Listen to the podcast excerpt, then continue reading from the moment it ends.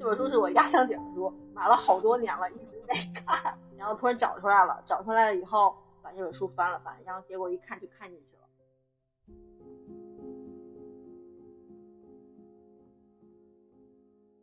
我们就是我们就是上帝视角啊，因为它整个都是第三人称，它没有带入第一人称，它就是我们就是上帝视角。开头你可能是一场伪装的宴会，但到后来已经就是赤裸裸的交易。欢迎大家来到三鱼粥铺，本期是本月线上读书会的第二部分，我们分享的书目是严歌苓的《赴宴者》。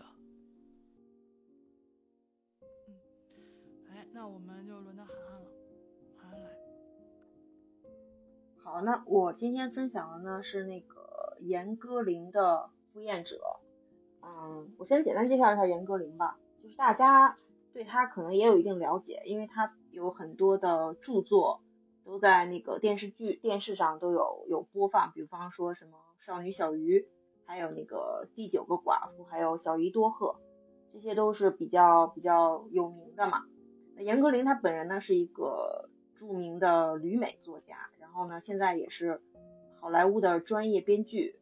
啊，毕业于英国芝加哥哥伦比亚艺术学院，攻读的是写作硕士学位。他从二十岁开始呢，就发表作品，然后先后创造创作着什么小少女小鱼、天域、扶桑、人环，还有白蛇、一个女人的史诗、第九个寡妇、小鱼多鹤。这些呢，就是很多呢，都已经在。电视上都有播过了，还比较的有口碑。今天我呢来分享的呢是他的这本《赴宴者》。我先简单介绍一下这个赴宴者的几个人物。其中第一个人物呢就是他的主人公，主人公的名字呢叫董丹。董丹呢是一个下岗的工人，下岗的工人。然后他因为迫于生计呢，在应聘酒店保安时。意外呢，被错认为是赴宴的记者。那这一次有呃无惊无险又有赚头的一次赴宴，让董丹呢就发现了一个好营生，就是他从此可以开始伪装成记者，成为一个专职的吃宴者。那这种专职的吃宴者，在当时有一个名词，就是被人誉为骗吃骗喝的宴会虫。而他主要参加的这些宴会呢，就是以招待记者。招待会、记者招待会这这种类似的宴会，可以在这个宴会上呢，有有一顿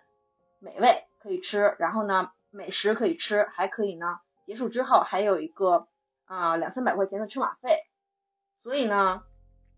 董丹呢就觉得这个是非常有赚头，然后也是一个可以维持生计的一个好职业，所以他就从此以后就变成了一个宴会虫。那这个董丹呢，有一个比他小十岁的妻子，也是一个年轻单纯的一个农村姑娘啊，眼中只有这个董丹，只有她的丈夫，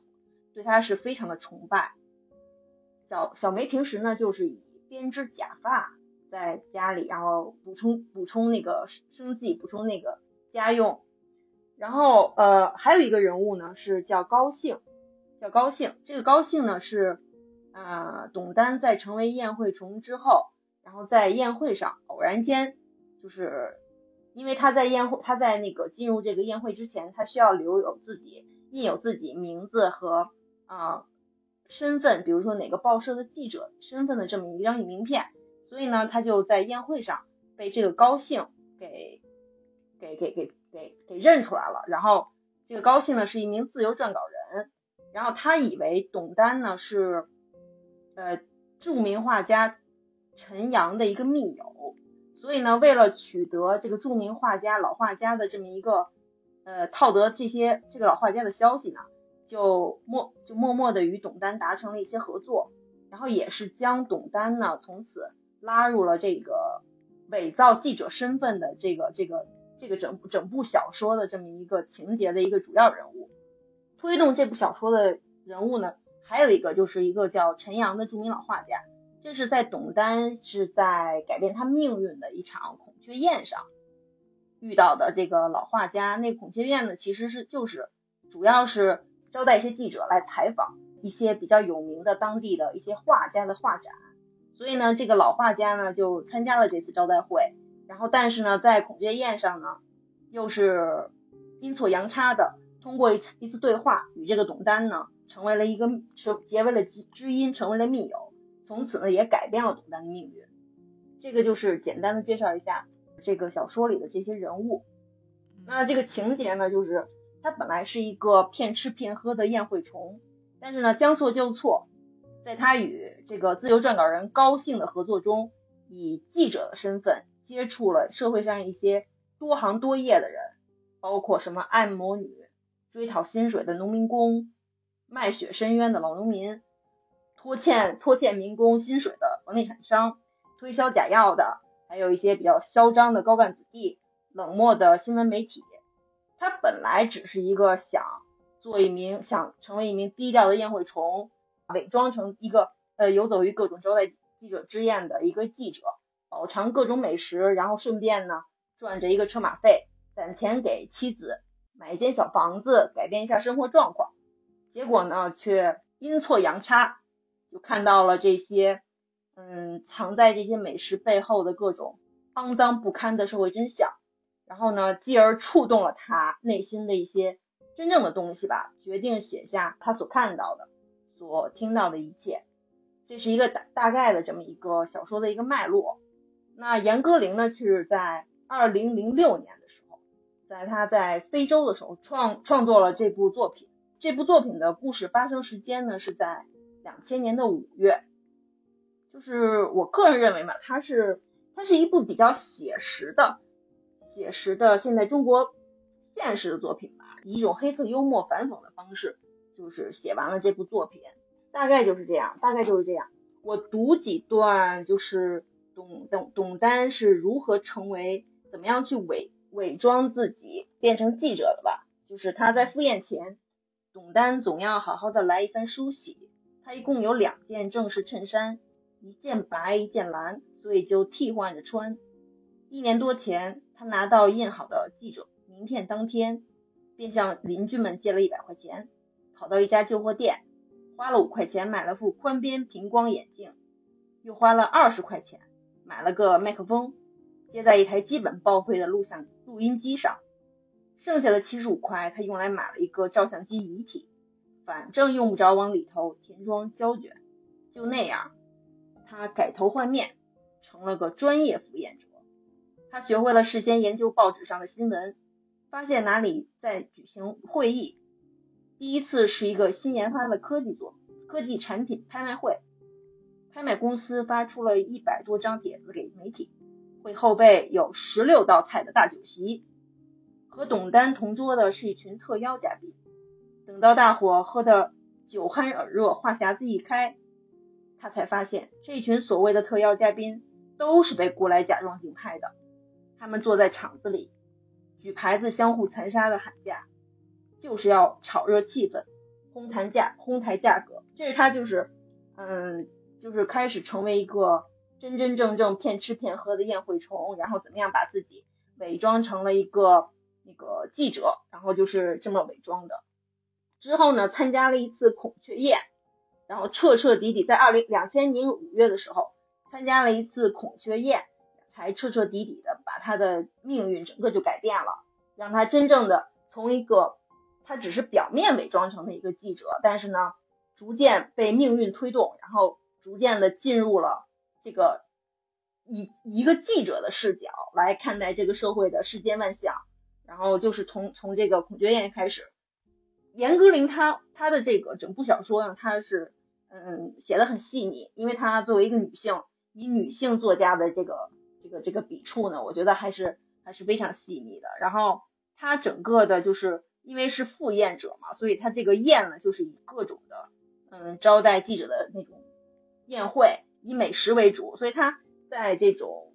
描绘这些宴会的时候，他这些形容，我觉得还是很很那个，就是很有很有很有感觉的。我再读一段吧，我再读一段，就是改变这个董丹命运的这个孔雀宴。是如何？他是如何如何形容的？董丹果然闻到一股有别于鸡肋的特别香气。一名侍者举起一盅肉汁，戏剧化的高举在 那只鸟的头上，环顾四周，确定它抓住了所有人的注意力，这才将热腾腾的汤汁慢慢的淋上去。渐渐的，鸟嘴浸在汤汁里了，接着是它的脸，然后是它的一双紧闭的眼睛。不一会儿，鸟儿的不可一世与优雅全泡汤了，孔雀公主的美丽传说也淹没了。逝者的刀落向那只鸟时，每个人的筷子都跃跃欲试。但就在这个时候，桌子翻了，那只鸟划过桌面，落在了女主人的膝头。那女人高声尖叫着跳跳了起来，她的脸上沾满了肉汤的斑点，一大片褐色肉汁在她白色裙装的前襟呈星形展开。这个就是就是严歌苓在嗯描绘董丹第一次参加孔雀宴。在那场孔雀宴上，他遇到了老画家陈阳。那个那个艺术家老画家陈阳呢，个人是比较清高的，因为他觉得他觉得其他的人其他画家的作品都比那些小年轻的作品都是垃圾，只有他自己的作那个作品是艺术。但是呢，这帮人呢又在这种明明是一种一场应该是一场艺术的盛宴、艺术的氛围内，却吃着这种真情的那种宴会，然后他就去他就非常不爽，然后就把这个这个桌子给给掀翻了。这个孔雀呢就落在了地上，然后就大骂，然后说什么那个你们你们怎么可以可以在这这么明明是应该有一个文化的那种氛围、艺术的氛围，却却在这里吃这么就就很腐腐腐败了，就是那种感觉，对对对，焚焚金煮鹤的那感觉是吧？对对对对对对对对对对对对。然后呢，嗯对，然后呢，然后当时呢，董丹呢就是因为这个说了一句话，他的观点跟陈阳是一致的。然后那个陈阳就觉得董丹又跟他是老乡，就觉得他是他的知音，由此就展开了这种小说的序曲。对，对。然后呢，就是后来高兴那个人是叫是一个自由之撰稿人，他呢一直追着陈阳，是想要挖掘他身上老老艺术家身上的那些秘密，但是他没有突破口。然后他就这时候呢就接近了那个那个董丹。他作为一个自自由撰稿人，他是有很多人脉和很手手里有很多资源的。后来呢，他就一步步的就把这个董丹往这个，就是他本来是一个伪记者，结果他他现在又进入了一个，他认为他那个自由撰稿人高兴是认为他是一个真记者，所以他就把他拉入了这个记者的视角、记者的世界。他通过这个记者的视角和世界，看到了这个社会的万象。那社会的万象，他接触到一些形形色色的人，比方说有一些就是被拖欠薪资的农农民工。然后被那个地方的那个嗯领导所所冤枉的老农民，然后再来到北京想要到处申冤无果。还有一个他遇到了一个按摩女，然后还跟那按摩女产生了一段婚外情，因为他本身他也是已婚的已婚的一个一个状态嘛，还跟那个按摩女产生了婚外情。按摩女呢想又想又以为他是一个真记者，想让他帮他写那个他关于他姐姐的一段冤屈的一个申诉稿。就想想要帮他帮他姐姐来来进行那个鸣冤，因为这个董丹呢，他身为一个伪装记者，他为什么要伪装呢？就是说他需要就是把自己那个身份印在名片上，然后他们每次招待那记者的这个宴会，他都要查验他那个他那个身份，他那个他那一张名名片，所以呢，那帮人就是 由此来认为他真的就是一个记者，然后他就他们就认为记者呢就是能够。帮老百姓说话，通过写文章来帮他们鸣冤呀，或者是帮他们做各种事。媒体嘛，就是有一个作用的。他本来是一个普普通通的下岗工人，然后也没什么文化，根本就不会写什么文章。但是呢，就阴错阳差的变成了一个伪记者，然后由这个视角来看到了这个世间世间的那个万象。就很神奇，你知道我想到什么吗？我我最近最近这个就是大脑皮层特别活跃啊，就所以你们说到一个什么的，我就会想到一些很神奇的点。我想到了那个马斯洛需求那个就那种层次那个理论，就是你看这个叫董丹是吧？对，董丹看过这本书，但是他一开始他就是为了吃。然后为了拿点钱，然后回家就是补贴家用或者买房。对对对，他其实是最最基础的，对，他是最基础的生理上的一些需要。对。然后慢慢接触这些人以后，他其实就是有一个，就比如说这个老画家之间，他有一些，比如说这种呃，感觉自己有一朋友是吧？就是那种，然后他又会有一个就这种社交的需要，然后又有一些可能慢慢可能会有会不会有有一些什么，比如说需要尊重啊，或者自我实现什么的，我不知道会不会是。我突然有一种感觉，他可能是不是按照这个往层级往上去写的？就是说，一个人他本来只是说我想吃顿好的，然后当他以一个假的视角去干去看到了一个真的世界的时候，其实是很荒谬的，就是对吧？所以就是那种感觉，我我不知道这么想是不是对的，但是我就确实有这种很强烈的这种感觉。他其实是想，就是严歌苓的初衷还，我觉得还是以。这个假记者的视角来揭露，就当时两千年左右的那个中国底层的那些黑暗面，它是以一种黑色幽默、比较荒诞的一种手法来来来揭露的，然后也会也会说，就是其实媒体呢也并不是很多时很多情况下，媒体也是也也有时候也不会说说什么都讲，因为他当时有一段的话就是他。就是那个老那些就是比如说就是那个深冤无果的老农民，就是求他求那个董端董丹，求他说那个我们这边都卖血了，就是因为在北他他整个的那个发生地他给设定在北京，然后当当那个老农民呢来北京，然后就是为了因为没钱了，然后也回不去，当当地的恶霸已经恶恶势力已经把他们逼得走投无路了，当时那个老农民就跟董丹说。我们现在已经是彻底的走投无路了，然后我就已经开始卖血来来维持这个生计，然后呢，就求求你，你把我们的所有的这个冤枉冤屈的事情，你身为一个记者，能不能写出来，然后让他们看见，让上面就是让你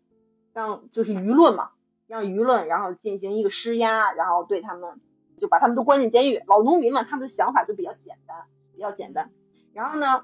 这个董丹是怎么写的呢？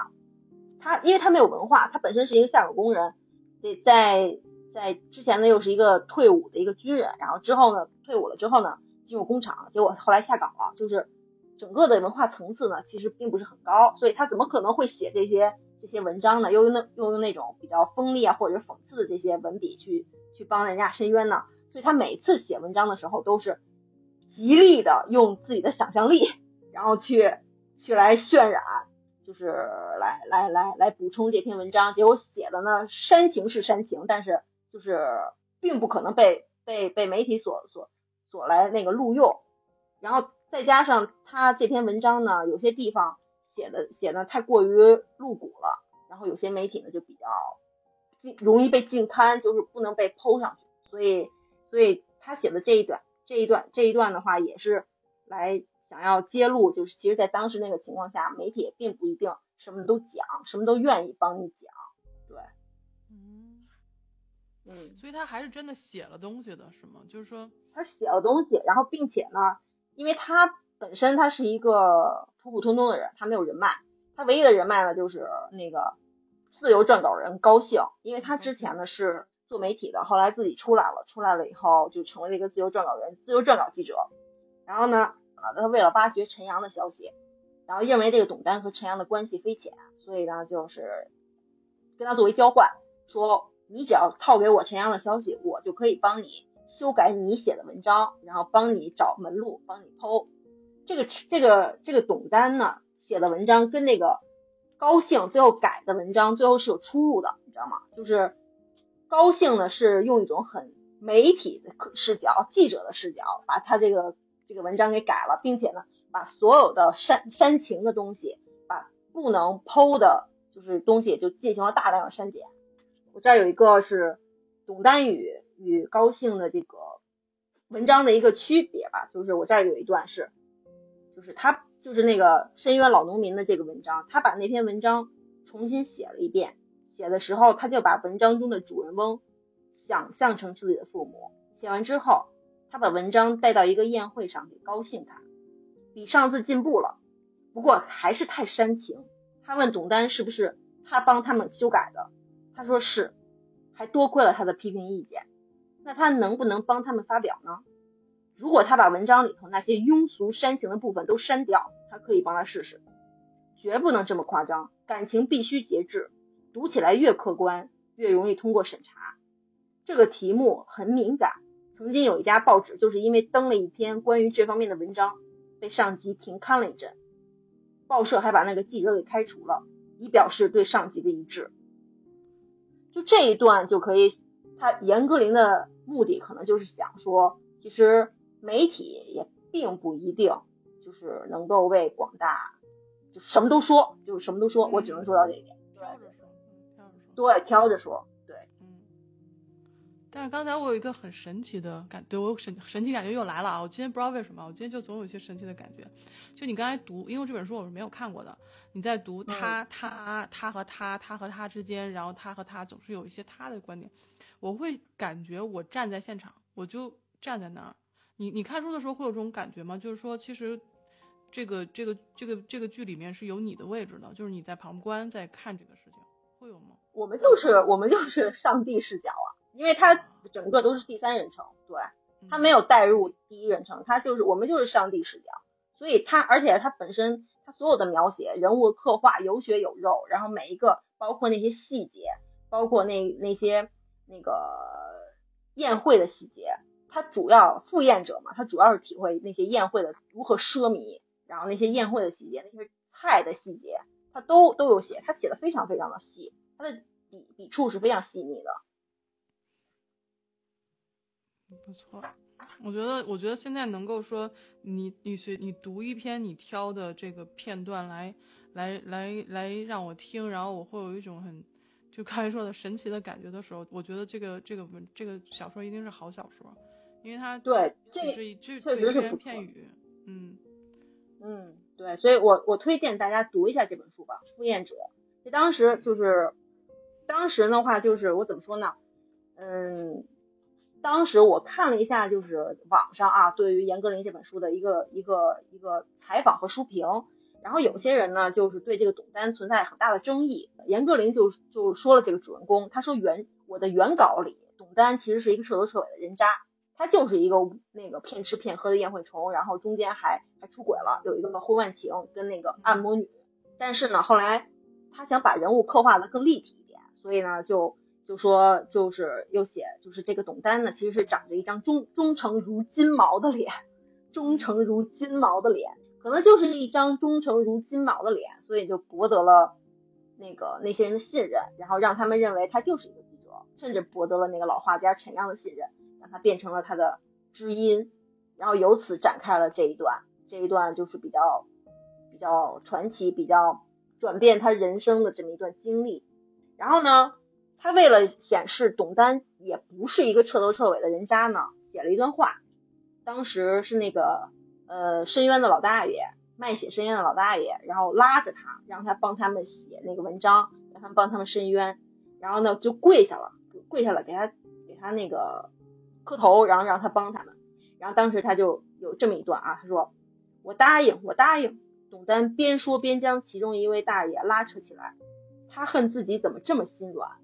随便就让一个叫白刚的陌生人把他拖到这儿来，让他陷入这种困境。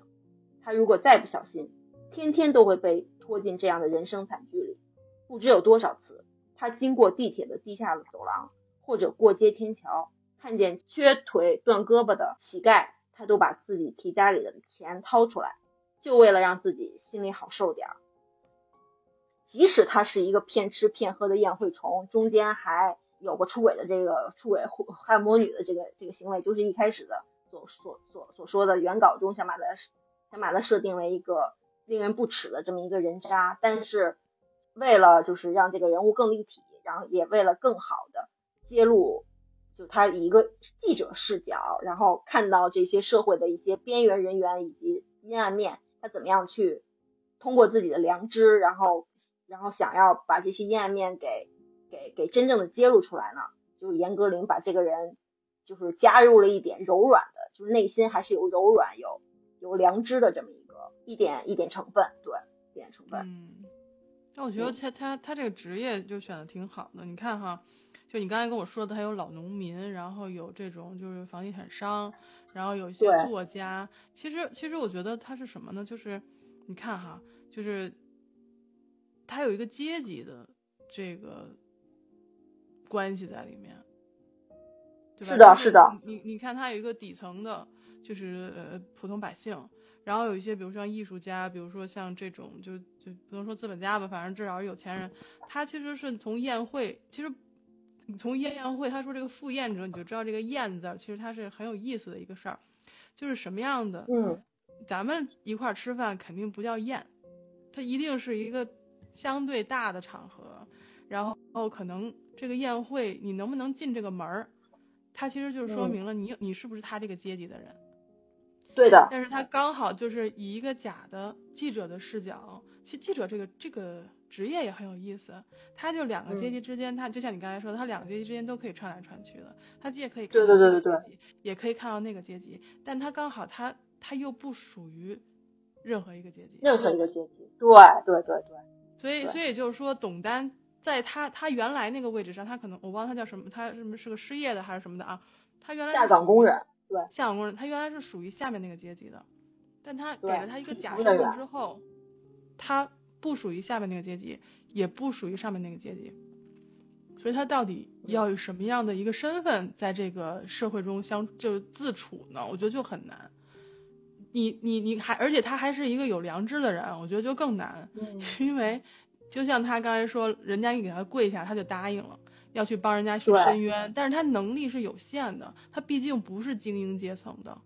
所以我觉得这个故事很有意思，它很荒诞，我觉得就就挺就非常荒诞，它是一种它是黑色幽默，以黑色幽默的一种手法来来反讽当代就是中国现实的就这么一个作品，我觉得很有意思，对，有机会大家去看一下吧，有机会大家一定要看一下《赴宴者》啊，《赴宴者》，对，我觉得，然后最有意思的是，他因为是宴嘛，他宴嘛，他。他一开始改变这个董丹的命运是一个孔雀宴，那他最后最后的一个收尾的一个宴会，他两个宴会是前后呼应的，前面是一个孔雀宴，后面是一个女圣体验人体验，大家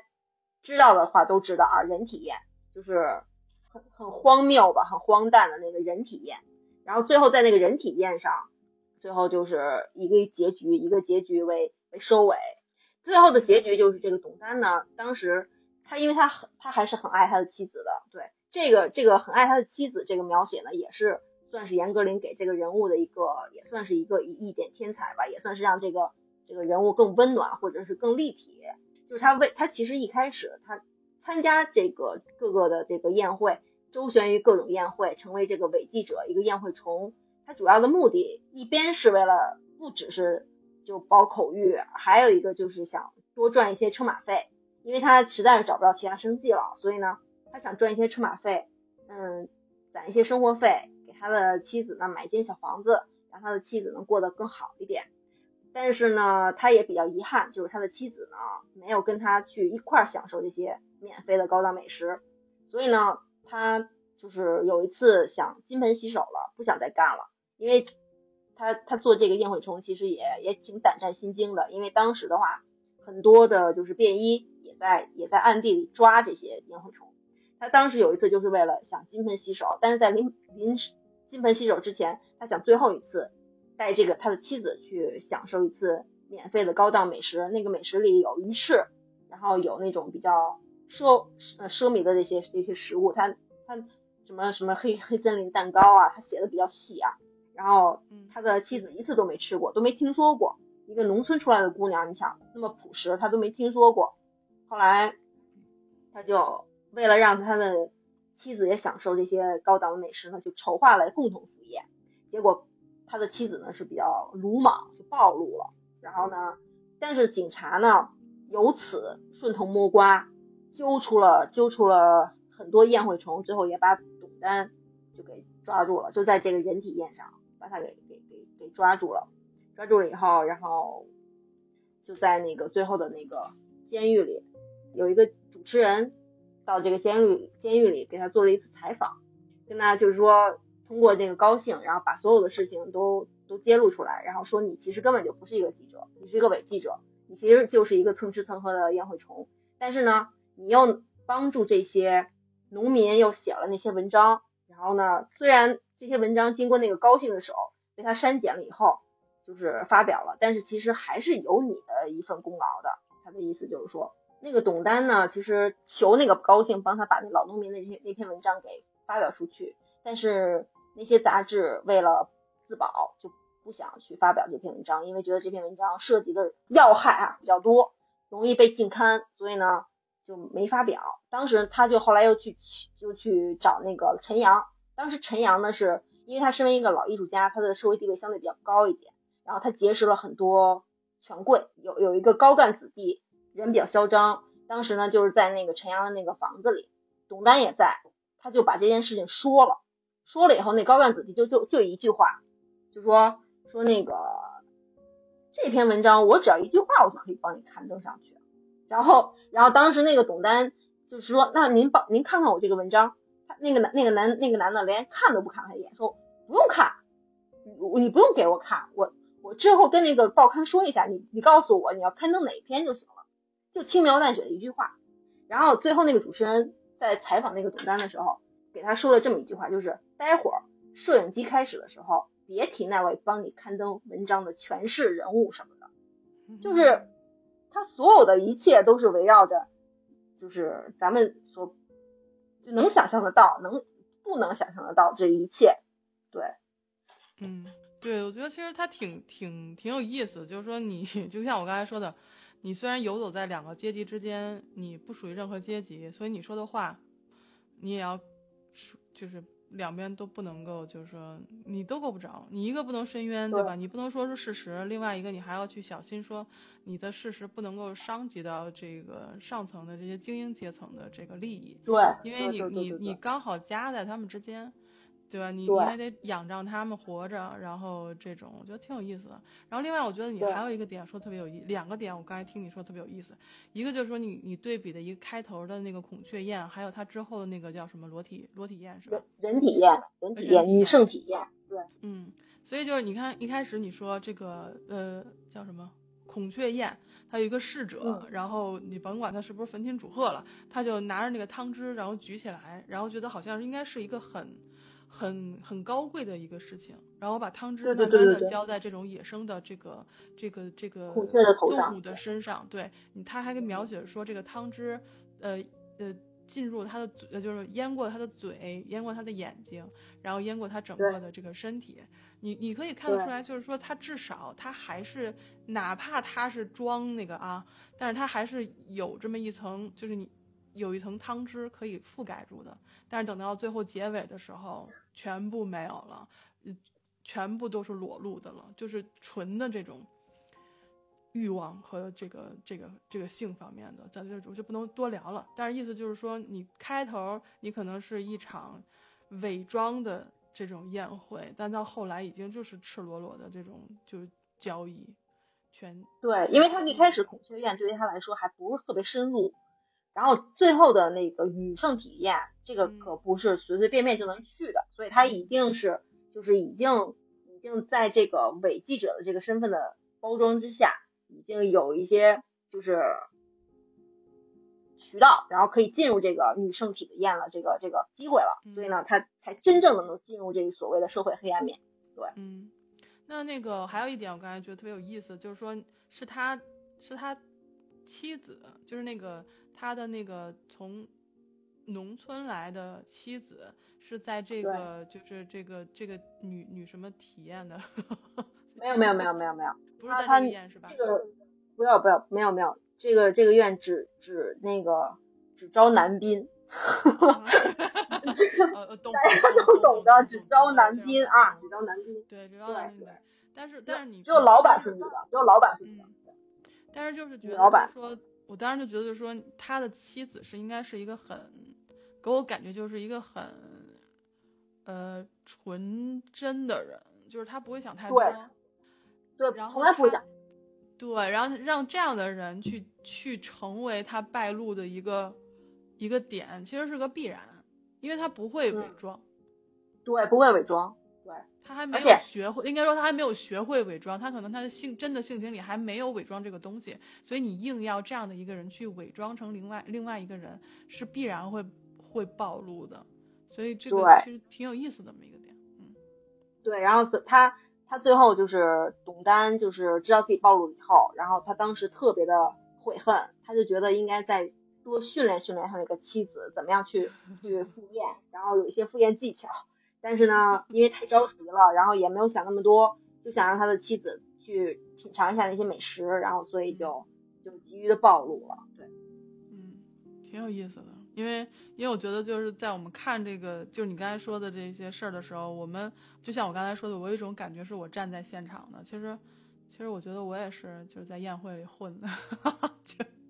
看着他们在这儿混，然后我也是一种一种视角在这边混。我觉得就是就是总给我一个位置，就这本书就在你在你给我叙述的这种情况下，给了我一个感觉，就是说我我我在里面是有一一席之地的，就是我的视角是是在这个宴会里面的，就是你看这本书，你也在宴会之中。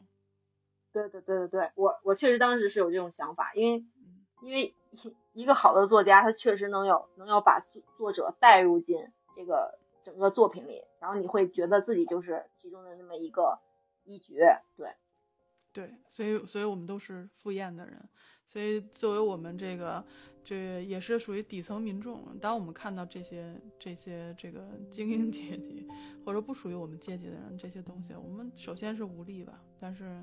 我们能力真的有限，所以我觉得这个这个挺有意思。这本书我我要去看一下，我要去看一下。这本书是我压箱底的书，买了好多年了，一直没看。然后突然突然就是觉得嗯，然后突然找出来了，找出来了以后，因为我本人也挺喜欢严歌苓的，然后我就我就那个把这本书翻了翻，然后结果一看就看进去了，所以就推荐大家这本书，非常好，是一种以幽以黑色幽默进行反讽的一种当代中国现实作品。感谢你收听到这里，读书会的第三部分将会在下周三播出。分享的书目是东野圭吾的《解忧杂货店》。如果你喜欢我们的分享，欢迎在下面留言。如果你想加入我们，可以私信或者微信我。我是林恩二百二十一赫兹，咱们下期再见。